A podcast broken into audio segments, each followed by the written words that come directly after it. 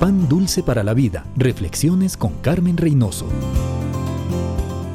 Los juguetes y aparatos electrónicos actualmente impiden que las familias se comuniquen. Unos están en la computadora, otros en el televisor, otros las noticias. Los jóvenes hablan o mensajean en el celular. Los más pequeños están ocupados con sus juegos electrónicos. No tenemos tiempo, les damos cosas, no tenemos paciencia, les dejamos con sus amigos. Los hijos crecen demasiado rápido.